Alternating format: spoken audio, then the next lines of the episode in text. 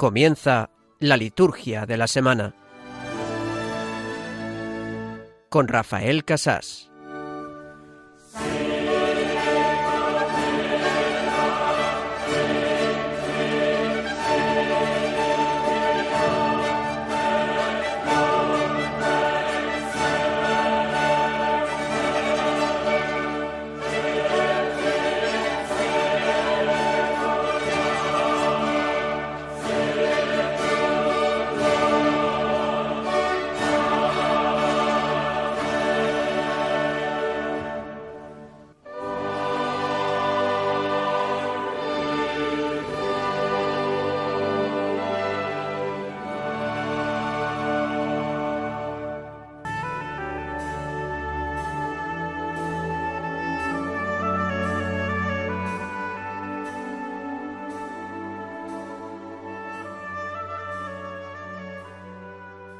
Muéstrate propicio con tus siervos, Señor, y multiplica compasivo los dones de tu gracia sobre ellos, para que, encendidos de fe, esperanza y caridad, perseveren siempre con observancia atenta en tus mandatos.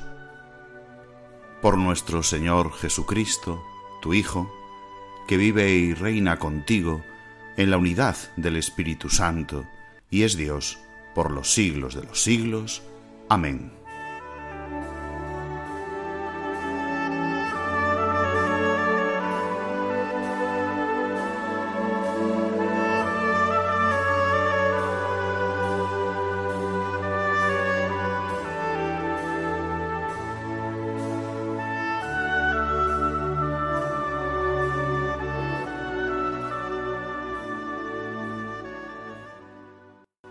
Muéstrate propicio, acabamos de rezarte, Señor.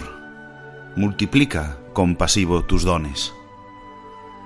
Necesitamos tus dones, necesitamos tu gracia, necesitamos de la fe, de la esperanza y la caridad, si también nosotros queremos ejercerla con los demás, queremos hacer vida ese mandamiento tuyo del amor. Así que muéstrate propicio, sí. Así que multiplica tus dones entre nosotros, como hiciste en casa de Marta y María, como enviaste también a Pablo a la iglesia de Colosas, como ya en el Antiguo Testamento, en Mambré se hizo presente Dios Todopoderoso para llevar la compasión, para mostrarse propicio con aquellos que te necesitaban. Así nosotros también nos comprometemos, claro está, a observar atentamente tus mandatos, para también ser en una pequeña medida dignos de seguir tu nombre, de seguir tu ejemplo y de llevar una vida que sea conforme a esa fe, a esa esperanza y esa caridad que tú nos enseñaste. Queremos perseverar siempre. Queremos observar atentamente tus mandatos y si nos faltan las fuerzas, seguro que allí estás tú. Un domingo más te lo rezamos, un domingo más te lo decimos, un domingo más nos presentamos ante ti para a través de la liturgia estar más unidos a Cristo, al Padre y al Espíritu Santo. Le pedimos, pues, en esta noche de sábado, ya domingo para la Iglesia, que el Señor nos conceda un corazón nuevo, un corazón de carne, que arranque de nosotros el corazón de piedra y que nosotros nos dejemos modelar nuestro corazón de barro.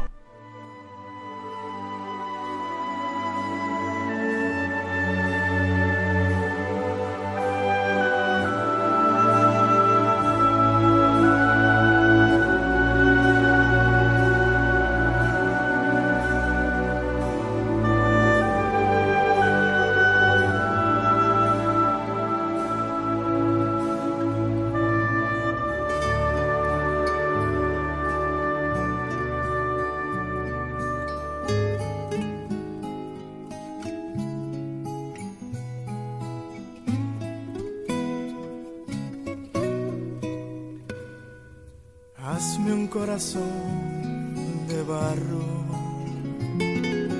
rompe el corazón de piedra, dale la las vueltas que sean,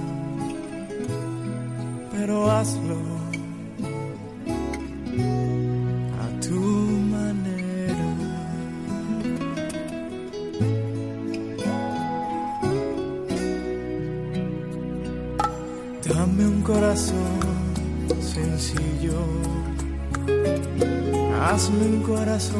como el tuyo. Usa la forma que quieras, pero hazlo.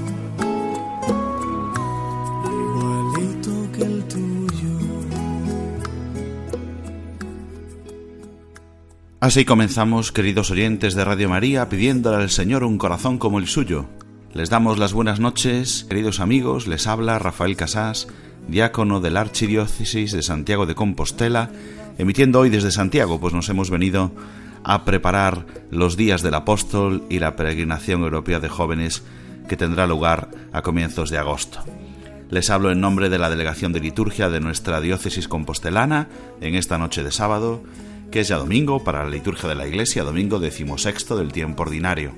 Lo hago como siempre en continuidad con los demás compañeros que dirigen los otros sábados este programa, la liturgia de la semana. Tenemos la intención de conocer más la liturgia, para amar más a Dios a través de ella, como siempre. Les cuento el sumario del programa de hoy. Comenzaremos con las claves teológicas de las lecturas de este domingo decimosexto del tiempo ordinario, ayudados por el biblista Ricardo Sanjurjo Otero, sacerdote también compostelano.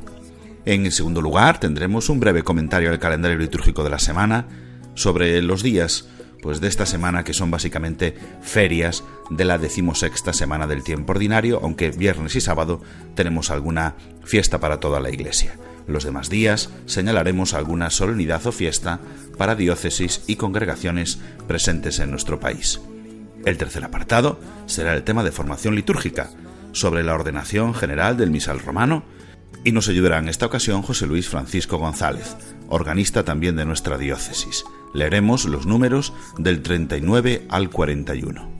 Ya saben que pueden comunicar con nosotros con sus comentarios a través del correo electrónico la liturgia de la semana 1 arroba radiomaria.es. También estamos presentes en las redes sociales, en Facebook somos Radio María España y en Twitter arroba Radio María Spain. Pueden dejar sus comentarios con el hashtag Liturgia Semana.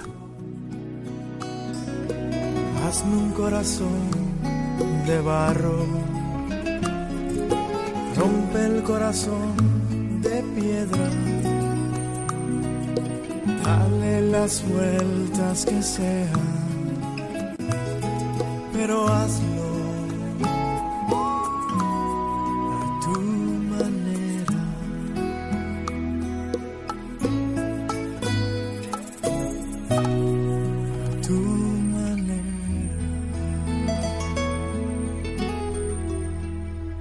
para realizar el comentario teológico de las lecturas de este domingo, tenemos una vez más con nosotros a Ricardo Sanjur Jotero, sacerdote de la Archidiócesis de Santiago de Compostela, que una noche más de sábado nos acompaña. Como esta vez estamos en Santiago, pues nos hemos venido a su encuentro. Buenas noches, Ricardo.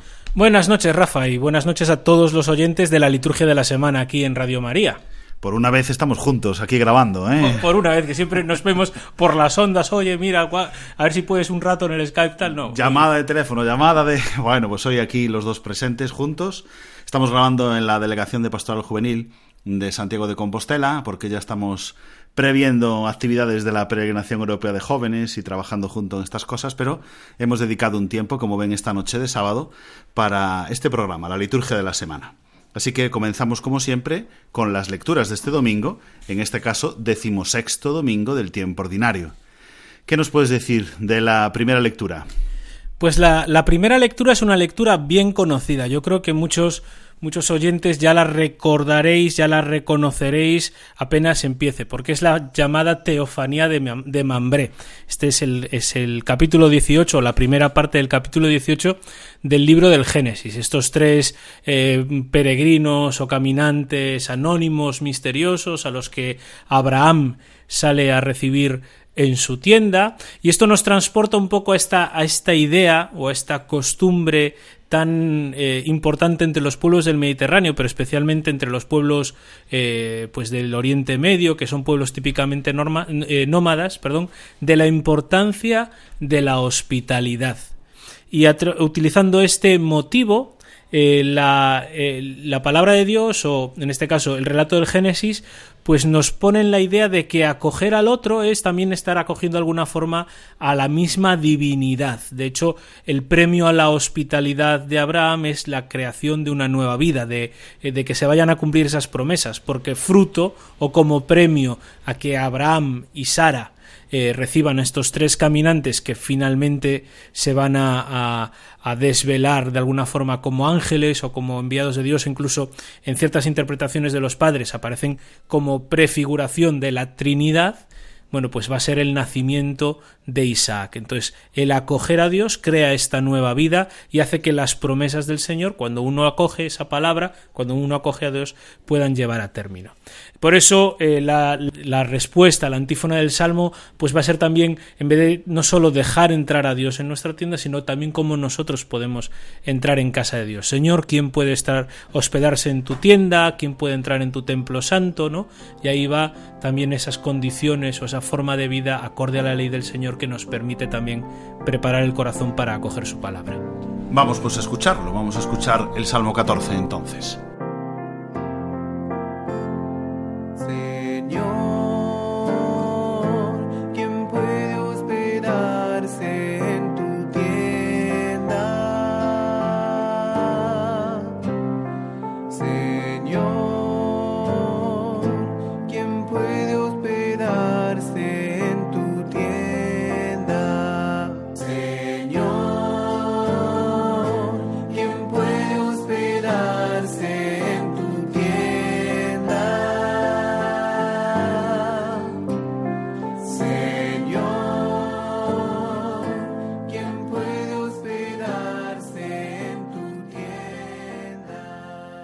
Señor, ¿quién puede hospedarse en tu tienda? Por lo tanto, el salmo que nos complementa, que nos da respuesta a la primera lectura. ¿Y qué tenemos de segunda, una vez más, en este tiempo ordinario? Pues seguimos, como decíamos la semana pasada, durante todo este mes de julio vamos a estar leyendo esta carta a los colosenses, esta fantástica carta a los colosenses, en la que hoy nos habla de la importancia del anuncio de la palabra el otro día era Cristo como imagen de Dios invisible, pues en este, en este hacer visible a, a Cristo, hacer visible a Dios, los cristianos tenemos una responsabilidad fundamental que es comprometernos en el anuncio de la palabra y anunciar a Cristo y no otras cosas. La carta a los colosenses viene también un poco a responder a un momento de las comunidades eh, de Grecia, Asia Menor, ese ámbito de las comunidades de Pablo, en las que empezaban a introducirse algunas doctrinas extrañas de energías, espíritus, fuerzas, tal, no sé qué. Y Pablo insiste en anunciar a Cristo, Cristo crucificado, dar a, llevar a plenitud la palabra de Dios y, hacerlo eh, para que todos puedan tener ese acceso al, Dios que nos salva, al Dios que es el, digamos, la guinda del pastel de la creación y ese Dios que le da sentido pleno a nuestra vida. Por eso Pablo, pues, eh, habla de mm, eh, llevar a plenitud la palabra de Dios y habla del misterio escondido desde generaciones. Misterio no es que sea un enigma o un secreto, sino que es el significado profundo de la realidad. Eso es lo que significa misterio. En, tú que eres de filología clásica lo sabes mejor que yo, ¿no? En, las lenguas antiguas no es un enigma, sino el significado profundo, lo que subyace a, a la realidad. Muy bien, pues vamos por lo tanto ahora a prepararnos para el Evangelio. Hoy, si te parece, nos lo comentas tú también y nos preparamos como siempre con el aleluya.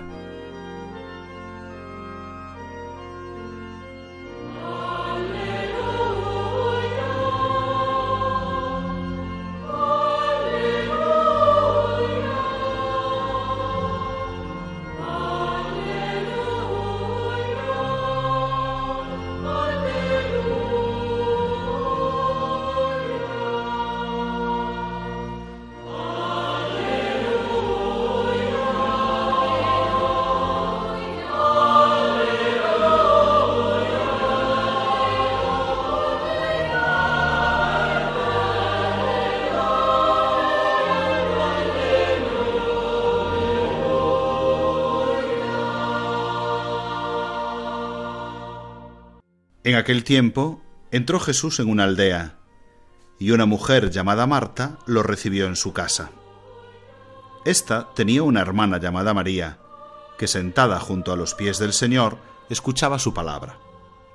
Marta, en cambio, andaba muy afanada con los muchos servicios, hasta que acercándose dijo, Señor, ¿no te importa que mi hermana me haya dejado sola para servir? Dile que me eche una mano. Respondiendo, le dijo el Señor, Marta, Marta, andas inquieta y preocupada con muchas cosas. Solo una es necesaria. María, pues, ha escogido la parte mejor, y no le será quitada.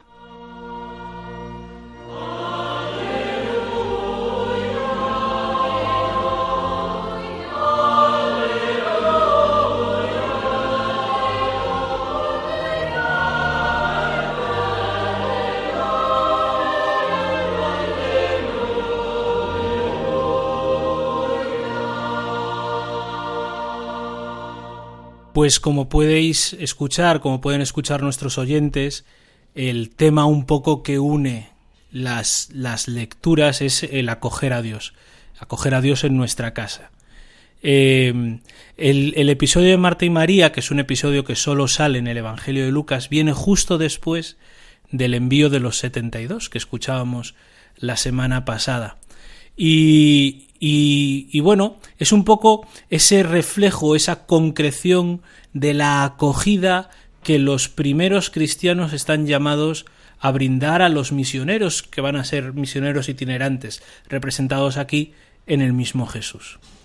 Pero fijaos que es una acogida y, quizás es un poco el, lema de, de, este episodio tan conocido, ¿no? De Marta y María como veis, esta semana son los greatest hits de la acogida en el, en el, en el, en el Nuevo y el Antiguo Testamento. No es tanto el obsesionarnos con las cosas materiales, el qué hacer, el cómo hacerlo, sino sobre todo el centrar la atención en eso que decía Pablo, en la primacía de la palabra, en Cristo, Cristo crucificado, lo que escuchábamos en la carta a los colosenses. Por eso es bueno preguntarnos en estos en este, en este domingo, en estos momentos en los que a lo mejor estamos tan ajetreados, en estos momentos también de verano en los que estamos siendo huéspedes o muchas veces nos toca hacer de, de anfitriones, de familiares, de amigos que vienen a pasar las vacaciones, de cómo estamos viviendo nosotros esa acogida del otro. ¿Estamos acogiéndolos obsesionados con las cosas que tenemos que hacer?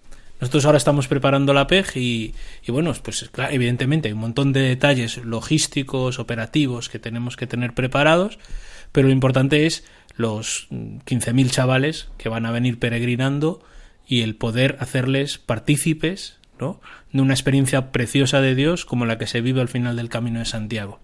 Entonces, eh, ¿dónde ponemos nosotros lo esencial? Yo creo, yo creo que esta es la gran pregunta que nos invita a hacernos este domingo este Evangelio. ¿no? Por eso esta, eh, esta distinción entre Marta y María. Marta, Jesús no la condena, no le dice estás haciendo, lo estás haciendo mal, sino sobre todo le dice fíjate dónde están tus prioridades. ¿no? Y, yo creo que esta es la respuesta o la pregunta que nos, perdón, que nos tenemos que ir haciendo eh, siempre. ¿Dónde están mis prioridades en mi vida de fe? Porque lo vemos muchas veces, ¿no? Hay muchas eh, prácticas devocionales y religiosas que hacemos y que hacemos a veces incluso de forma eh, rutinaria, pero conocemos pues muchas formas de vivir la religión que mucha gente se queda en esas formas y en esas cosas que hay que hacer y se olvida del sentido profundo, ¿no? Y, y las, las formas, los medios, tienen que siempre ser eso, medios, que nos lleven a lo importante, el acoger en nuestras vidas la palabra de Cristo, que es lo que nos salva. Déjame contarte todo lo que siento.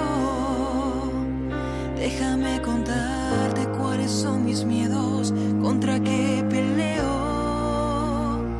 Sé que ya lo sabes, que tú me has pensado. Sé que tú me entiendes, tú me has llamado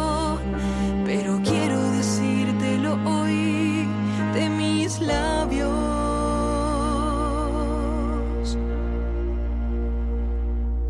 Déjame tomar un momento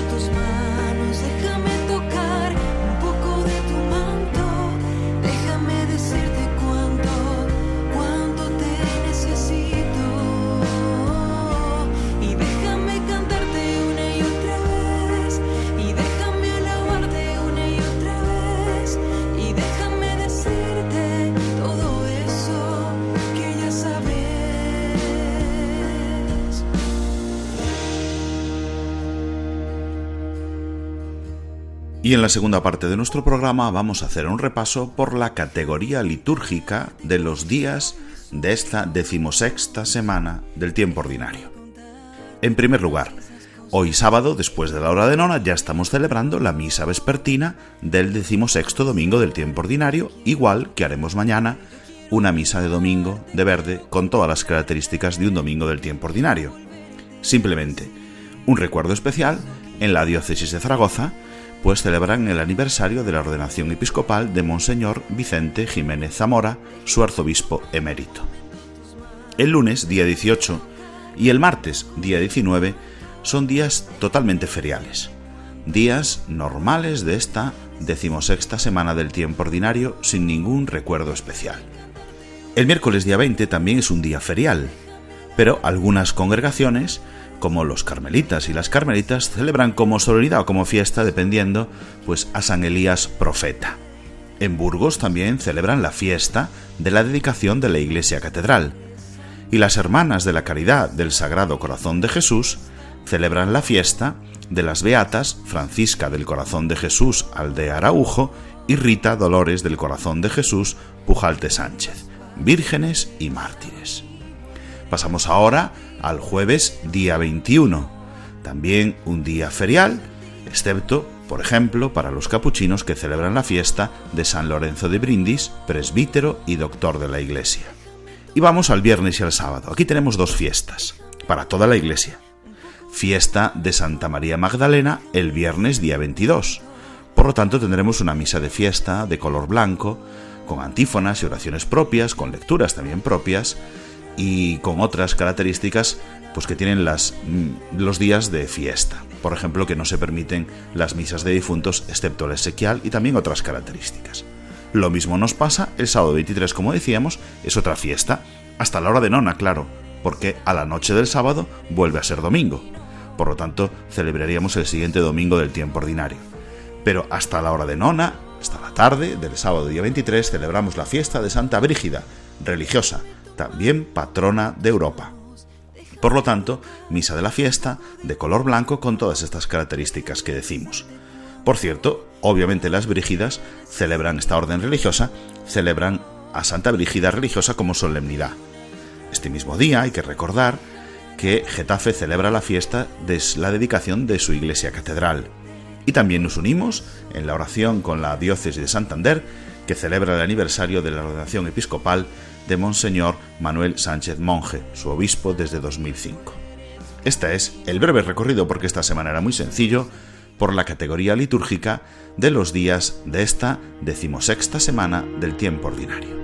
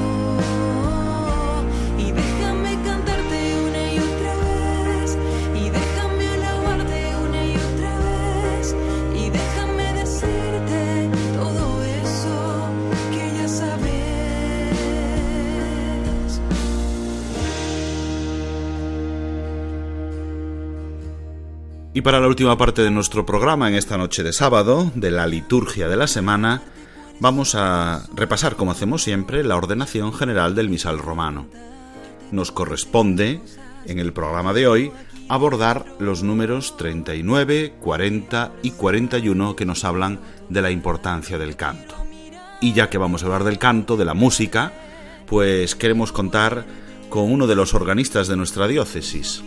He invitado al programa y se lo presento José Luis Francisco González, organista de nuestra diócesis. Buenas noches, José Luis.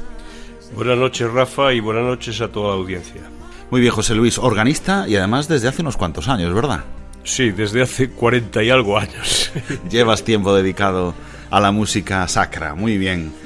Pues vamos a comentar, como estamos repasando esta ordenación general del misal romano durante estos programas de la liturgia de la semana, pues nos corresponde este tema de la importancia del canto y quería que tú nos iluminases estos números de la introducción general.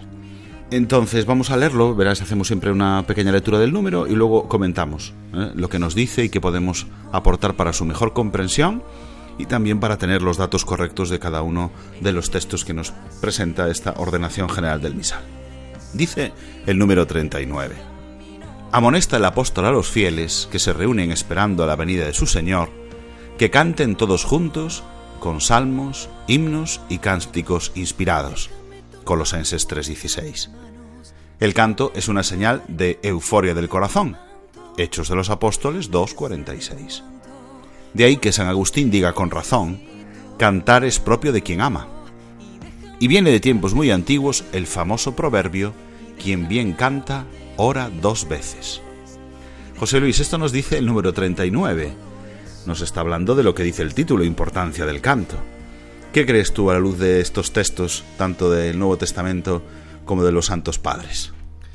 Bueno, yo eh, creo que fue en el último programa que invitaste a, a la de la colegiata. Sí, efectivamente. Sí, eh, y bueno, él, él, comenta siempre, yo le tengo leído muchas veces, que el canto, claro, es fundamental. Él es un gran liturgista. Y aquí, por ejemplo, claro, pues, eh, ¿qué te puedo decir yo? Es decir, el canto forma parte de la esencia humana. Es decir, claro, y como dice aquí el número, es una señal de euforia del corazón, evidentemente. Es decir, el canto es fundamental en la liturgia y realmente a lo mejor excluyendo bueno pues las misas feriales no las misas de diario a lo mejor en el resto de la celebración realmente las celebraciones solemnidades fiestas y tal independientemente de con quien se cuente con las posibilidades que se tenga en una parroquia o en donde sea pues debería potenciarse el canto. Y después también como dice aquí no se tergiverse la frase porque no dice quien canta reza dos veces. No dice quien, bien canta. Eso me lo recuerda muchas veces mi párroco antiguo, mi párroco emérito, que miraba para mí, a veces en latín es bis, ¿sabe? Qui, qui bene cantat, bis, dos, bis doble, ¿no? Doblemente, ¿no? Pero también una palabra latina que no es bis con B y S, sino con V y X, que luego miraba para mí, significa VIX apenas. Quien mal canta apenas reza, mirando para mí, porque a mí tuvo una época que me tenía prohibido cantar. porque a veces se despista con el canto a la asamblea, también si se canta mal. Claro, pues, eh, pues nada, lo acá, tu, tu párroco emérito lo acaba de describir perfectamente, y es así, ¿no? Es decir, hay que intentar cuidar el canto, evidentemente. Hombre, yo, yo recuerdo alguna vez algún celebrante tiene parado el canto de la asamblea diciendo, pero vamos a ver, señores, para algo está el organista y tal. Por favor, sean un poco disciplinados y ciñanse un poco a él. No vayan cada uno a su aire, claro, lógicamente. Es cuestión de, de lo que tú haces cada día, ¿no? De tu vida, de tu vida, a lo que tú te dedicas claro, y intentando... Claro, entonces yo eso lo veo mucho, claro. A ver, la gente la gente en ese sentido suele ser disciplinada y se suele acomodar, obviamente, ¿no? Hombre, también nosotros, por nuestro trabajo, digamos, y por nuestro ministerio, pues también de debemos, obviamente, estar muy atentos a la asamblea, porque es muy importante. Claro, quien celebra es la asamblea, eso es fundamental. Sí, además ayudarle a cantar a la asamblea, porque para hay que cumplir, recordamos, queridos oyentes, el objetivo de la liturgia glorificar a Dios y santificar a los hombres. ¿Cómo vamos a dar una glorificación que a Dios agrade si cantamos mal, o cómo vamos a hacer que la asamblea se santifique, participe más si no la tenemos en cuenta. Evidentemente, es fundamental. O sea, el canto hay, hay que cuidar y potenciar el canto en la celebración eucarística lo máximo que se pueda.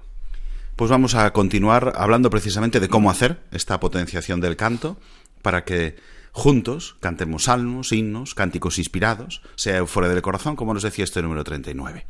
Lo complementa el número 40 diciendo, Téngase, por consiguiente, en gran estima el uso del canto en la celebración de la misa, siempre teniendo en cuenta el carácter de cada pueblo y las posibilidades de cada asamblea litúrgica. Aunque no siempre sea necesario, por ejemplo, en las misas feriales, usar el canto para todos los textos que de suyo se destinan a ser cantados. Hay que procurar que de ningún modo falte el canto de los ministros y del pueblo en las celebraciones de los domingos y fiestas de precepto. Al hacer la selección de lo que de hecho se va a cantar, se dará preferencia a las partes que tienen mayor importancia, sobre todo a aquellas que debe cantar el sacerdote, el diácono o el lector con respuesta del pueblo, o han de decir el sacerdote y el pueblo al mismo tiempo. Bien, esto nos dice el número 40. Hablándonos, bueno, creo que hay aquí como tres temas distintos, ¿no? Una es el carácter y las posibilidades de cada asamblea. Bueno, cada uno. Lo dijimos, pues, un, lo dijimos un poco antes, ¿no? Ya, ahora lo acabamos de decir. Claro, eh, de las posibilidades de cada asamblea. Pero bueno, las posibilidades son las posibilidades de cada uno. Eso no quita que, que, que se vaya a participar y a realzar con el canto. Será mejor, peor, con más posibilidades, con menos, pero eso tiene que subsistir, digamos. O sea, tiene que haber canto y tendremos que buscar a lo mejor unas melodías más sencillas, más fáciles, cuando pues somos poquitos en la asamblea o no hay posibilidad de que venga un organista como tú, que, no, que nos vaya ayudando con el canto, que claro, eso es una, una ayuda fundamental, un servicio, tú lo decías, un ministerio, verdaderamente. Yo sé que muchos os lo tomáis así, como un verdadero ministerio litúrgico. Pero bueno, hay que tener en cuenta ese carácter de cada pueblo y las posibilidades de cada asamblea litúrgica. Primera, creo que así como una, un primer apartado este número 40. Luego hay un segundo que es el equilibrio, como hemos hablado siempre en otros números. ¿eh? Elegir, decíamos también, pues no es lo mismo una misa ferial que una solemnidad de precepto. No es lo mismo partes que de suyo están hechas para cantar que algunas en las que no están hechas para cantar. y luego, por lo tanto, hay que buscar un equilibrio en el tiempo y en el tipo de celebración litúrgica. Sí, bueno, mira, yo te vuelvo a decir en tu programa anterior lo que comentabais y que hablasteis mucho de con el Aba de la Colegiata eh, del tema de lo que se debe cantar, lo que se debe potenciar. Claro, a ver, no todos los cantos son igual de importantes, eso es obvio. Es decir, hay cantos prioritarios. No sé si, si es el momento ahora de, de entrar en eso, si entro Sí, en sí, eso. sí, sí, sí, entra en eso, bueno, pues mira, yo te diría, si, vamos a ver, si la, si la misa, la celebración eucarística, se compone de dos partes, ¿no? De las famosas dos mesas de que habla la, la introducción general del misal, la mesa de la palabra y la mesa de la Eucaristía, yo creo que ahí debe estar el meollo de la cuestión y de la importancia de esos cantos. A ver, a nadie se le escapa. Yo creo que toda la audiencia sabe que un canto fundamental, fundamental, que a veces no se no se usa, a lo mejor por comodidad o por bueno, por lo que sea, es el canto del salmo. El canto del salmo responsorial. Eso es importantísimo porque es la respuesta a la primera lectura. Sí, es palabra de Dios. Efectivamente, es, pala- es palabra de Dios Hecha oración y hecha canto. E- Exactamente. Y es, digamos, respuesta de los que nos acaba de de decir la palabra, pero que ya nos la dice, nos la dice el mismo Dios, ¿no? Esa respuesta. ¿Cómo debemos de responder, no? ¿Cómo debemos... Sí, porque el Señor nos enseña a orar. Eso es enseña a orar y la forma en la oración más así sublime que tenemos en la Sagrada Escritura son los salmos. Efectivamente, Rafa, tú eres muy, muy ducho, sabes mucho, Rafa. Efectivamente, es tal cual, o sea, es tal cual. Y yo, mira, y tradicionalmente, en el canto del Salmo, ya de muy antiguo, el, el- el canto del Salmo viene ya de allá del siglo III y tal, y había incluso tres formas de cantarlo. Que, eh, que se decía la salmodia indirectum, la salmodia antifonal y la salmodia responsorial. La salmodia indirectum era que un cantor, sin intervención de respuesta ni del pueblo, cantaba todo el salmo de arriba, del principio a fin, y ya está, y nada más. El, el canto antifonal era, con una respuesta al principio, se cantaba todo el salmo y se volvía a cantar esa respuesta. Hoy en día, quizá la liturgia, con mayor acierto, ¿no? Eh, optó por el, tercer tipo, el salmo responsorial, ¿no? Que es con eh, intercalando la respuesta del salmo entre versículo y versículo, ¿no? Claro, ¿qué pasa? El, el salmo, el texto del salmo en sí es importantísimo, pero quizá Quizá lo más importante, porque es lo que nosotros más interiorizamos, es la respuesta del Salmo. Por eso la repetimos, digamos, para que nos quede, ¿no? Y digamos que la dinámica sería eh, el cantor eh, canta la respuesta, la vuelve a, a, cantar la asamblea, y luego el cantor eh, canta lo que se llama la salmodia, digamos, los versículos del Salmo, y la asamblea va, va eh, intro, repitiendo, repitiendo, la, la respuesta. El, repitiendo la respuesta. Con el salmista, que eso también yo insisto muchas veces, porque sí. incluso cuando se hace leída, ¿eh? el salmista a veces no repite la frase que ha dicho, esperando que la repita el pueblo, y no se la ha aprendido en 10 milisegundos que dura lo que, lo que lee. Entonces es importante acompañar también a la asamblea, porque el salmista también forma parte de la asamblea. Por eso, pues claro, uno de los desconocidos de los libros litúrgicos es el libro del salmista que es un gran desconocido. Efectivamente, y es muy útil y está muy bien. Hombre, lo que acabas de decir de la respuesta del Salmo es importante, efectivamente, que el que dirija, digamos, recuerde la respuesta y rece la respuesta. ¿Por qué?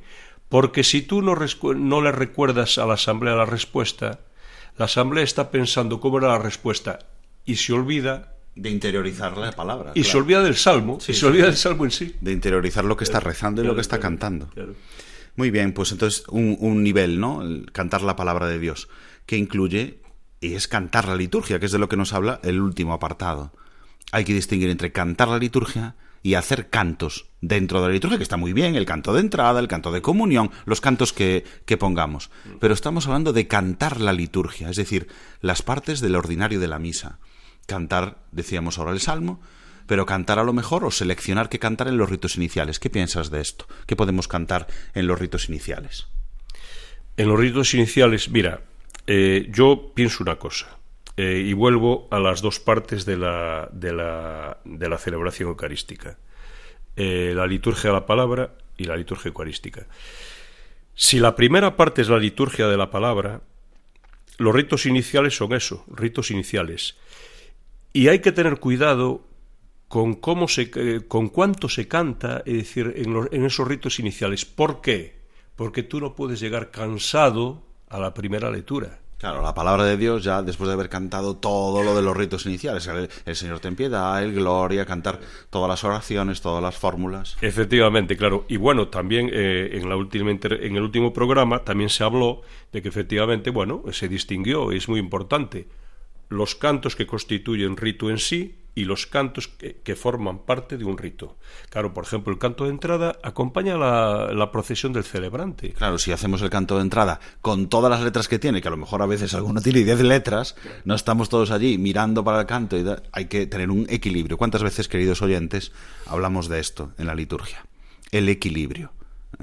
Eh, decían los autores clásicos, aurea mediocritas, es decir, tener una medianía dorada, una medianía excelente, para tener un equilibrio desde lo que nos está hablando. Y luego eh, cantar, obviamente, la parte de la liturgia central, junto con el salmo, el aleluya, pues eh, quizás nos vamos a lo más importante si hablo del santo o si hablo del de Cordero de Dios. Claro, es decir, ahí entramos en la liturgia eucarística eh, claro que tiene, digamos, eh, claro que tiene una primera parte, digamos, que no tiene especial relevancia ni importancia, que es el ofertorio, ¿no? O la presentación de las ofrendas que no tiene mayor sustancialidad, digamos, ¿no? Sí, sí, por eso hablábamos también en el otro programa, que se ha cambiado, porque el ofertorio no está ahí, sino que está en otro lugar. Ahora es una simple presentación de los dones. A lo mejor llegaría con una música o sí, con una... Sí, sí, no, sí, yo pienso eso, yo pienso eso, sí. Decía uno, un, un conocedor de la liturgia también, que hablando de los términos que conocemos tú y yo, Juan Santos, ¿no? Sí. Eh, en Padescanse. En, sacerdote, sí. en, en Padescanse, que decía y le decía yo, por lo que acabas de comentar, eh, eh, a ver, esto es cuestión de nomenclatura, ¿no? Y de, de, terminología. Pero entonces Juan, le decía yo, no le llamamos ofertorio, le llamamos presentación de las ofrendas, presentación de los dones. Y dice, no, no, llámalo ofertorio, si sabes lo que quiere decir. Que, y entonces ya te ponía el ofero, poner delante, poner de, claro, claro, es que tenía, era un sabio, ¿no? Tenía razón, ofero, poner delante, ¿no? Si sabes lo que significa ofertorio, no de ofrecer, claro. no de ofrecer, claro. Por eso a veces nos encontramos con cantos que parecían compuestos por ahí que decían cosas que no eran presentar los dones, sino ofrecerlos ya, y eso está ahora en la plegaria eucarística. De hecho, no ofrecemos ni pan ni vino, ofrecemos el cuerpo y la sangre del Señor. Que es importante, yo creo, tenerlo claro. Digamos, a ver, porque la terminología ayuda, ¿no? Ayuda. Y, y, y lo que acabamos de decir así nos ayuda, digamos, a saber el papel real del ofertorio, de la presentación de los dones. Para poder llegar a través de un diálogo, que también es muy importante cantarlo en el prefacio. Bueno, sobre eso, ya que dices eso, eh, yo creo eh, es el gran diálogo entre el celebrante principal y la asamblea. El, el, diálogo del prefacio. Que inicia la plegaria eucarística. Que inicia la plegaria eucarística. Y es más, mira, yo, yo diría, para mí es fundamental que el celebrante principal cantase el prefacio. Y, y, mira, y me acuerdo de una cosa. Había un, el, año, el siglo pasado, mediados del siglo pasado, un cardenal alemán, el cardenal Schuster, claro, que decía, claro, era un gran liturgista y todo esto y tal, pero él llegó a decir que no se debería ordenar a nadie que no sepa cantar el prefacio. Sí, si no nevero, bene trovato, porque la verdad es necesario eh, cantar algunas partes para poder llegar al santo que desde mi punto de vista es el gran la, canto. La culminación, es la culminación, claro, de la ple, digamos el gran canto de la plegaria eucarística, claro, obviamente. Para llegar al relato de la institución y la, y la consagración. Por cierto, el texto de la consagración, recuerdo algún sacerdote joven de nuestra diócesis que trabaja en pastoral juvenil que canta de maravilla la consagración. Yo pocas veces la he oído cantar y es, es una música preciosa la que, la que tiene el misal, pero claro, hay que saber cantarla muy bien y, y, en concreto este sacerdote sí lo hace, que también colaborador de Radio María, alguna vez nos hace la homilia también en este programa, y, y canta de maravilla y, y te eleva el, el, momento de la consagración. Sí, no sé de quién hablas, no sé si probablemente... Javier García, lo conoces, delegado de Pastoral Juvenil, sacerdote también de La Coruña. Sí, eh, sí, no se suele cantar, evidentemente, no se suele cantar las palabras las palabras de la consagración, te refieres a sí, eso, sí, sí, sí, No se suelen cantar y es una melodía preciosa. Preciosa. Preciosa, una melodía preciosa. Pero claro, si no la cantas bien, desconciertas precisamente en ese momento que es sublime, ¿no? Eh, Pero si la cantas bien, es celestial. Evidentemente, evidentemente, sí, sí. Yo, yo lo oí cantar, hombre, a ver, claro, yo voy a, a muchas celebraciones Sí, sí, sí. y lo oí cantar muchas veces, pero vamos, no se suele, no se suele hacer, ¿no? se suele hacer. Y después llegamos, quizás, al después de la plegaria eucarística, cita la oración dominical también ahora dentro de un segundo, y también el Cordero de Dios. Sí, le, la oración dominical, el canto del Padre Nuestro, que es la preparación para el rito de comunión, ¿no? Eh, la, eh, hombre, a mí también me parece, permíteme que te diga, eh, mm, o que os diga, que me parece muy importante también el canto del peripsum, digamos, la, lo que se llama la doxología, sí, la doxología final. De, exactamente, de la plegaria eucarística, lo que encierra ya el final ¿no? de la plegaria, lo que se acaba de hacer, ¿no? el, el peripsum. El per... Sí, comienza cantando el diálogo del prefacio y se termina la plegarista cantando el por Cristo con él y en él, pues... Efectivamente, Rafa, lo acabas de decir perfectamente, exacto. Y entonces, claro, e incluso en las grandes solemnidades, o, o, en las, o no tiene por qué ser tan grandes, es decir, se puede cantar con un triple amén, sí, sí. que efectivamente, para reafirmar, ¿no?, en las tres personas, ¿no?, sí. Eh, Nuestra fe en eso que se acaba de producir, en ese milagro de la misa. Bueno, pues vamos al número 41. El número 41 nos dice, en igualdad de circunstancias, hay que darle el primer lugar al canto gregoriano, como propio de la liturgia romana. No se excluyen de ningún modo otros géneros de música sagrada, sobre todo la polifonía, con tal que respondan al espíritu de la acción litúrgica y favorezcan la participación de todos los fieles y ya que es cada día más frecuente el encuentro de fieles de diversas nacionalidades, conviene que esos mismos fieles sepan cantar todos, a una, en latín, alguna de las partes del ordinario de la misa, sobre todo el símbolo de la fe y la oración dominical en sus melodías más fáciles. Bueno, número 41, número que nos habla de las formas musicales a emplear en la Santa Misa. Pues por una parte, se refiere al canto gregoriano como propio de la liturgia romana. No vamos a excluir el canto gregoriano, quizás pues habrá que buscar algunas melodías dentro del canto gregoriano que pueda cantar toda la asamblea, como decimos siempre, en equilibrio, pues en una misa solemne, quizás en, en, nuestra iglesia catedral, con algunas melodías más complejas, con un coro que ayude a cantar a la asamblea y tenga partes, no sé. ¿Qué piensas tú acerca de el canto gregoriano, la polifonía y otras formas musicales? Mira, sobre esta cuestión hay varias, varias cosas, yo entiendo aquí. Eh, por ejemplo, el canto gregoriano es el canto tradicional de la Iglesia, es un tesoro riquísimo. El, el canto gregoriano, eh, por sí, el repertorio del canto gregoriano original estaba cerrado en el año 800. En el año 800 se cerró el repertorio. ¿Y quieres que te cuente un poco la... Sí, sí, sí, adelante, adelante. sí. Mira, la, el, la historia del canto gregoriano surgió por un viaje del Papa Esteban II en el año 752 para hablar con Pipino el Breve, Mm. que era el padre de Carlomagno. Sí, sí. Y fue el pri- la primera vez que cruzó un papa los Alpes. La primera vez. Evidentemente no fue a preguntarle cómo cantaban, no, no fue a eso. E- iba, a, iba a que lo defendiera de los lombardos, que estaban a las puertas de Roma y tal, ¿no? Los emisarios vieron que allí se cantaba distinto a, Roma. Era lo que, conocemos hoy como el canto galicano. Y en Roma se cantaba el canto viejo romano. Y dice, "Co- aquí no cantan como cantamos nosotros. ¿Qué es lo que se hizo por parte de los músicos de la iglesia, por decir, ¿no? De Roma, sobre todo, claro. Con el, con el, eh, con el llamado después canto gregoriano. Eso también es curioso el nombre, ¿no? Porque se, aunque no tuvo nada que ver, se recurrió a una a gran autoridad, a un gran pontífice, Gregorio I, ¿no? Que reinó, por decir, ¿no? De 590 a 604. Hay dibujos de, de Gregorio I con una paloma al lado, al oído, susurrando las melodías, ¿no? Susurrando las melodías. Bueno, pues la mezcla, digamos, que se hizo entre el canto viejo romano y el canto galicano, esa mezcla fue el canto, lo que se llamó el canto gregoriano. ¿Qué pasa? El canto eh, viejo romano es un canto más severo, más breve, más breve. El canto galicano es un canto con más orna- ornamentación. Entonces, incluso en el repertorio del canto gregoriano se puede ver, digamos, eh, la semilla de- del canto galicano, se puede ver las formas del canto romano viejo y tal.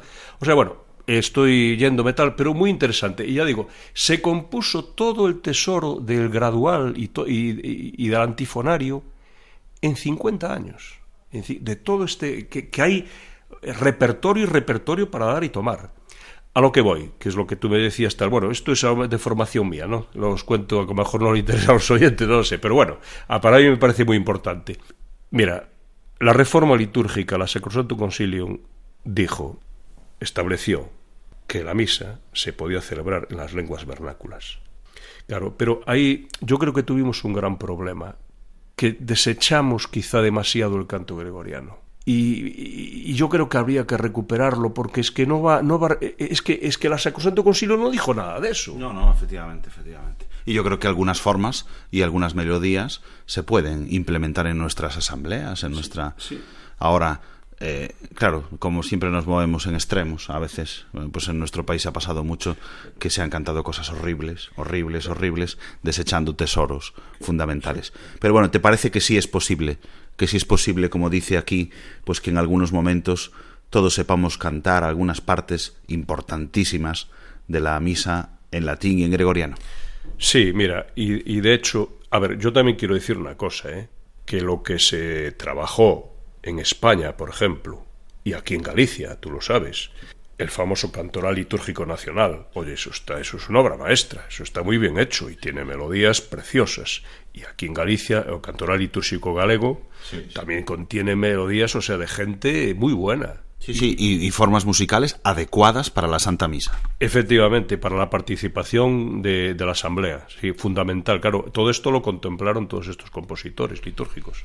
Yo creo que una vez más habrá que encontrar un equilibrio y, y- y estos compositores modernos buenísimas, buenísimas composiciones que tenemos para la Santa Misa, para cantar la liturgia, música de verdad sagrada, no, no quitando totalmente el canto gregoriano, eh, sino dándole la importancia que cada una tiene. Sí, bueno, a ver, lo que habías dicho tú, efectivamente. A ver, eh, cantamos cantos en latín, ¿no? Eh, yo que sé, en la adoración eucarística, el famoso Pangelingua, ¿no? Tanto un ergo tal, eh, eh, la famosa misa de Ángelis, quien no conoce, en fin, no sé, aunque es una misa tardía ya del siglo XVI y tal, y es un pos, un ¿no? Y tal, pero bueno, es en latín y tal, al more gregoriano, digamos, al modo gregoriano, y bueno, pues o a Dorote de Bote, o a ver, hay mucho, o a Salve Regina, es decir, eso lo conoce Sí, yo, aquí, aquí mismo en nuestra parroquia en San Antonio lo hacemos habitualmente y se canta pues formas musicales que, que todos podemos compartir y aquí como dice encuentros de diversas nacionalidades, pero también nosotros cuando tenemos una misa más solemne pues también podemos practicar y, y seguir utilizando cada domingo esas formas. Evidentemente, oye, hay un canto, hay un canto muy famoso que es una estrella del repertorio que es el Beni Creator. En, en, la fiesta de Pentecostés. Precioso. Precioso, es que es precioso. O sea, en la fiesta de Pentecostés. Que por cierto, lo cantan los cardenales cuando van de camino a la Sistina. También, sí. bueno, José Luis, muchísimas gracias por haber compartido con nosotros estos momentos en, en Radio María. Vamos a, a, terminar con ese último párrafo del número 41 que, que decíamos, cantar el símbolo de la fe y la oración dominical en sus melodías más fáciles y, que tú mismo nos lo ilumines para terminar. Mira, yo sobre eso, sobre el último párrafo que dices tú, que, que, viene ahí en ese número, en el número 41, es cierto. Mira, yo una vez estuve, estuve en Roma, en Santa María la Mayor, en una celebración, en una celebración dominical. Claro, allí las posibilidades, claro, te puedes imaginar cómo son, ¿no? Pero evidentemente responden completamente al párrafo de este número. ¿Qué había? Había una polifonía un coro polifónico, había un organista, pero había un animador al lado del altar con la asamblea. Y mira, y, y el canto lo del símbolo de la fe es el credo 3, el famoso credo 3, credo in deum, la famosa melodía, ¿no? Porque hay, hay, creo que hay, hay tres, hay cuatro, creo que hay cuatro melodías tal. La famosa melodía que conoce mucha gente, intercalándola entre pueblo, asamblea y polifonía, bueno, aquello fue una cosa increíble. Y es lo que dice aquí, efectivamente, los fieles de diversas nacionalidades. Conviene, claro, por eso volvemos a lo del latín. No, no, no dejemos el latín, no, no, todo lo contrario. Me parece muy bien, ya sabes que yo soy profe de latín y, bueno, y, se, y me haría, eh, haría eh, con, ese, con ese tema. Efectivamente, claro, ya, eh, tú lo has dicho, ahí está. Claro. Bueno, José Luis, muchas gracias una vez más y buenas noches por participar con nosotros. Saluda a nuestros oyentes de Radio María. Muy buenas noches, Rafa, y a todos los oyentes de, de, la emisora de radio. Feliz domingo. Pues vamos así a concluir con nuestro programa. Ya se nos ha pasado el tiempo volando. Y tenemos que despedirnos, queridos oyentes de Radio María. Hemos agotado el tiempo de nuestro programa, la liturgia de la semana. Les damos las gracias por su atención y les anunciamos que volveremos el próximo sábado con otra edición de este programa, la liturgia de la semana. Ahora les dejamos con los servicios informativos de Radio María, con toda la autoridad de España, del mundo y de la Iglesia. Les abrazo en el Señor y les deseo un feliz domingo. Muchas gracias y buenas noches de parte de su amigo, el diácono Rafael Casas.